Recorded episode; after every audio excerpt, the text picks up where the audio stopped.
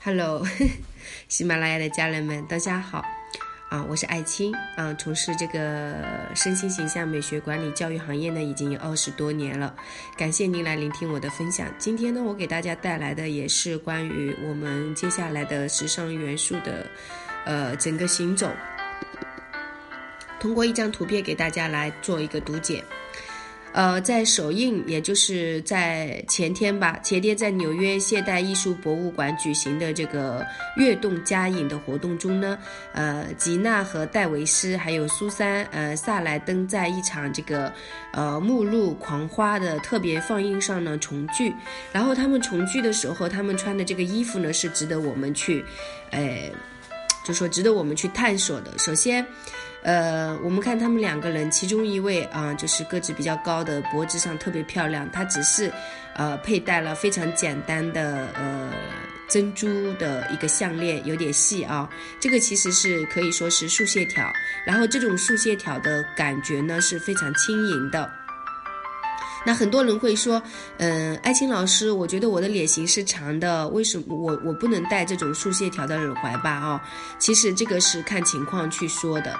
如果说你的骨骼感足够的突出，以及就你的身形足够的高大，这个根本是影响不了你。就是说，因为你的脸型长，你戴这个会长嘛？因为你的体型比这个更长了，对不对？所以有的时候是美学，在很多时候它是相对而言的。当我们去看他这张图片的时候，你去看耳环和他的牙齿的这种之间的呼应，这种清澈从他眼神里面透出来的这种灵动感、呼吸感，其实。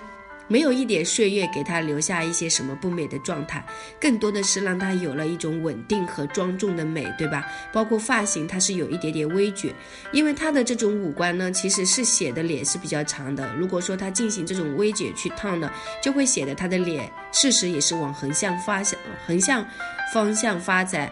第一，往横向发方向发展。如果说没有一点竖线的配饰给他去戴的话，就会显得他的脸还是比较胖的。但是他运用了这种方式和手法去处理呢，他的脸就显得没有这么胖。包括你去看他的眉毛，还有眼睛啊，整个感觉都是属于呃完全的匹配哈。那么身上穿的衣服是属于这个，我们可以说它是一种花型的蕾丝。花型蕾丝呢，它也是不是那种小花？你看这种花还是有一定厚度和宽度的。如果说你的个子不是很高，就不适合去穿。如果你的个子有足够的高，身形骨气各方面有足够的美好，你就可以穿这个衣服。它的胯呢和腰之间都可以把它顶在那里，不用担心说这。个衣服会掉下来干嘛的？他穿的还是很舒服的。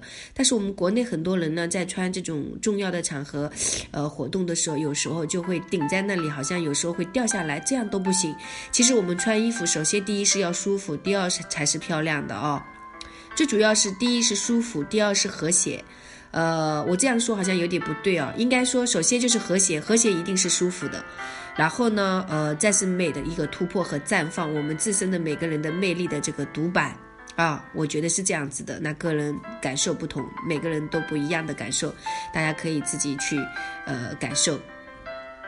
然后我们回来看这一位，另外一位的这个姐姐年纪稍微大一点，她拍照的时候就非常用力啊。其实我们有感受到她的眼神非常的，呃，这个像孩子一样的这种感觉啊。其实我们的这种童真跟年龄无关，哪怕你八十岁、九十岁，你依然可以童真。就像我上几个音频做的，我说丹麦女王她七十几岁了，也活出了人家十八九岁少女心也是可以。那更何况我们现在都是年轻人，对不对？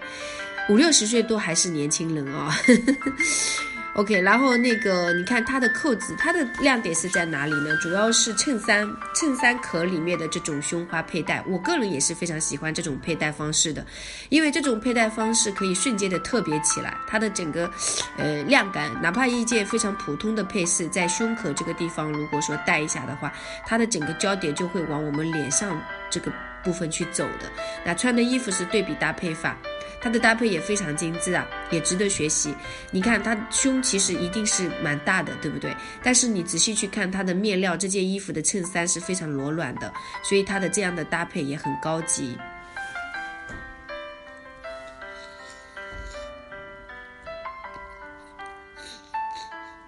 很多配饰就是表达我们的个性，在生活当中，不管是去参加活动，都可以表达一下的哦。然后。这个我就大概跟大家讲到这里吧。那你你如果说要学习专业的课程体系的话，就欢迎您加我的这个公众号“木子里艾草的艾青草的青”，呃，这是呃公众号，然后微信的话是幺三八二二二四三四四幺，祝福你，我们下次见。